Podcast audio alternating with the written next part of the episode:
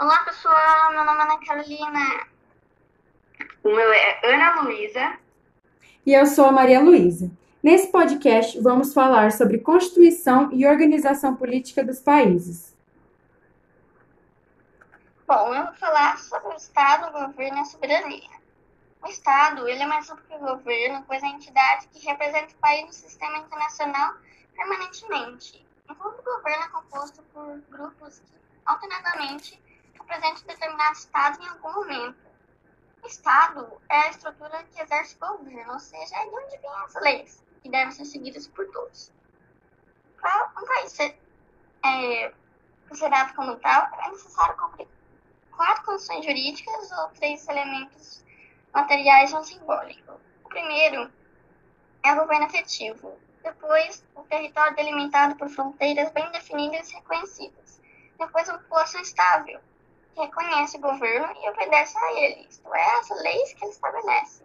O elemento simbólico é reconhecimento por parte dos demais estados. Esses elementos, portanto, não são absolutos. O próprio governo, dado que há muitos estados que apresentam governos frágeis, pode não ter capacidade de gerir 100% do seu território, seja pelas guerras civis, invasões, falta de infraestrutura e presença estatal, adversidades naturais e criminalidade. Eu vou falar sobre os territórios e as fronteiras.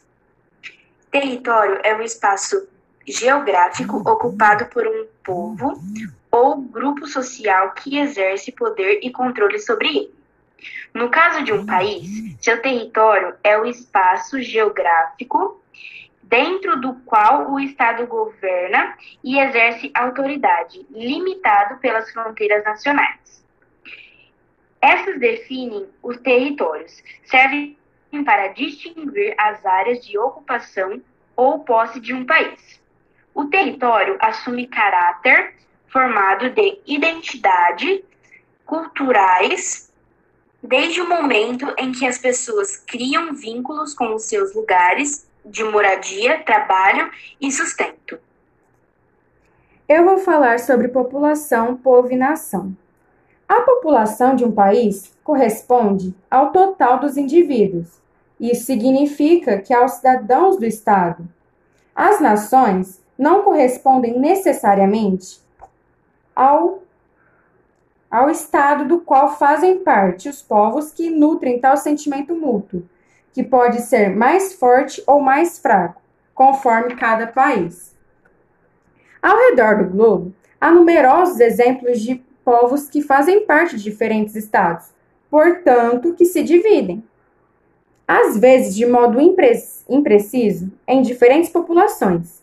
É o caso dos Maçais, na África, ou de certos povos indígenas de terras amazônicas fronteiriças, que vivem, por vezes, em áreas de mais de um país. Então, esse foi o nosso podcast. Tchau, gente. Tchau, até mais.